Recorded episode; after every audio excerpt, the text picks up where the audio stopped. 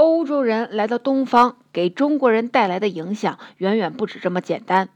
他还让一些中国知识分子彻底更新了自己的知识体系。在这儿，作者给的例子就是著名的意大利传教士利玛窦。他来到中国的时候，西方的测绘，就是绘制地图的技术和地理知识，已经超过中国。中国对世界的想象还停留在古代的天圆地方说，认为地是平的。通过利玛窦的讲解和他带来最先进的欧洲地图，中国知识分子当中才有人慢慢的接受了地球是圆的这个事实。但是还有更多思想保守的人觉得这是不可能的。而且有意思的是，利玛窦当时还是相信地心说的，认为地球是宇宙中心，太阳围绕着地球转。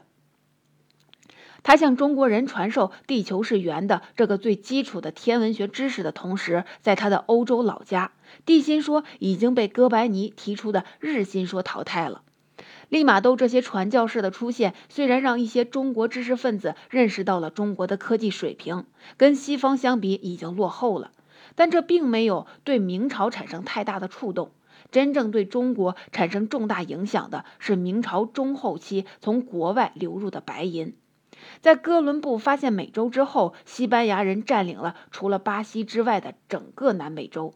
在今天玻利维亚的波托西山，发现了一个巨大的银矿。后来他们发明了用水银提纯银矿池中的办法，这下白银简直就挖不完了。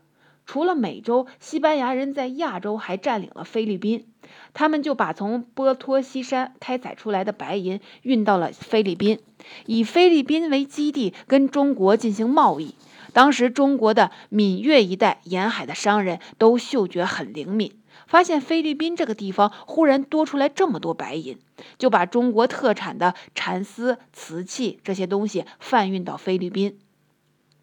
换西班牙手里的白银。就这么着，来自美洲的白银就源源不断的流入中国，在当时，中国南海就成了中国跟西方以及印度洋各国商船往来、商旅云集的这么一个大的贸易区。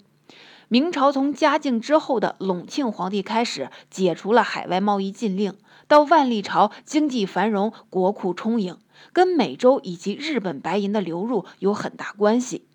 而明朝是中国手工业的一个高峰，那些中国产品品质非常好，在欧洲都是抢手货，能卖出几倍的价，所以西班牙人也愿意换，这是一种双赢的交易，并且这样中国就被纳入到了一个全球性的国际贸易和国际结算体系里边去了。可以说，中国进入全球化从明朝中后期那个时代就开始了，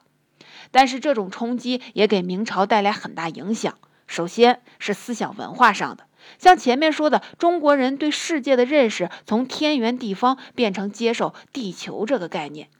这对当时的人来说是相当的毁三观。还有贸易方面，中国传统的对外贸易叫做朝贡体系，贸易是政府主导的，而且是跟政治连在一起的。一个国家想跟中国做生意，首先你要在政治上承认中国是天下共主。你的国家是中国的一个藩属国，这样你才能获得一个朝贡国的地位，定期向中国进献一些你们当地的土特产，表达恭顺。当时中国也不让你白孝敬，皇帝回赠给你们的一定是比你们的贡品价值高很多的东西，所以向中国朝贡其实是相当赚钱的一个买卖。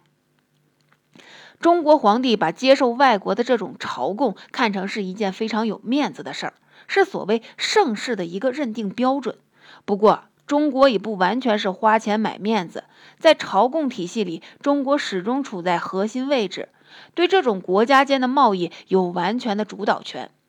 如果你得罪了中国，就停掉你朝贡国的地位，也就别想再跟中国做买卖了。那这种受重政治因素影响很大的朝贡体系，跟西方商业社会产生的那种自由贸易精神就是相悖的。虽然葡萄牙、西班牙乃至后来的荷兰都试图获得朝贡国身份，但从骨子里，双方是有严重的理念冲突的。同时，西方人强大的火炮让明朝政府觉得很忌惮，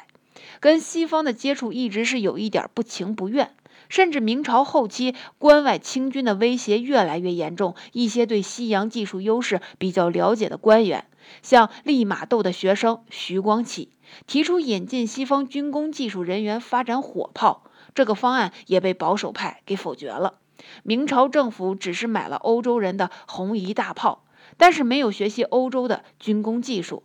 就是因为对欧洲人这种外来文化的不信任。中国主导的朝贡体系跟西方的自由贸易体系的冲突，以及中国这种对西方的矛盾的心态，一直持续到了清末。未来的鸦片战争什么的，其实根源都可以从这里找到。而在明朝面临这种来自西洋的思想、商贸、技术的前所未有的冲击，让中国人，尤其是知识分子的阶层，处在一种无所适从的状态。很多传统的东西在新情况下已经不适用了。这也就造成了他们这种挣扎的另一个原因。总结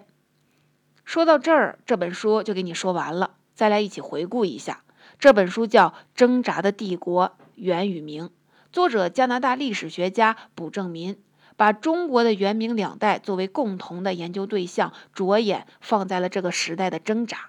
这种挣扎主要出现在三个方面。第一，蒙古征服导致的中国传统政治理念的断绝，这个影响持续到了元朝灭亡之后，具体表现就是明朝皇帝个人独裁倾向的加强。第二，从元朝建立前到明朝灭亡之后，持续四个世纪的小冰河期气候，这种气候条件导致灾害性天气频发，并且对社会和政治产生了很大的影响。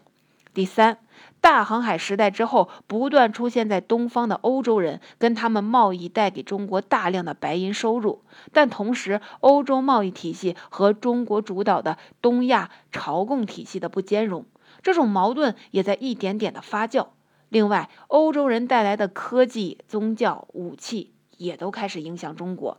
所谓挣扎的帝国，就是元明两代在这种复杂局面下的处境。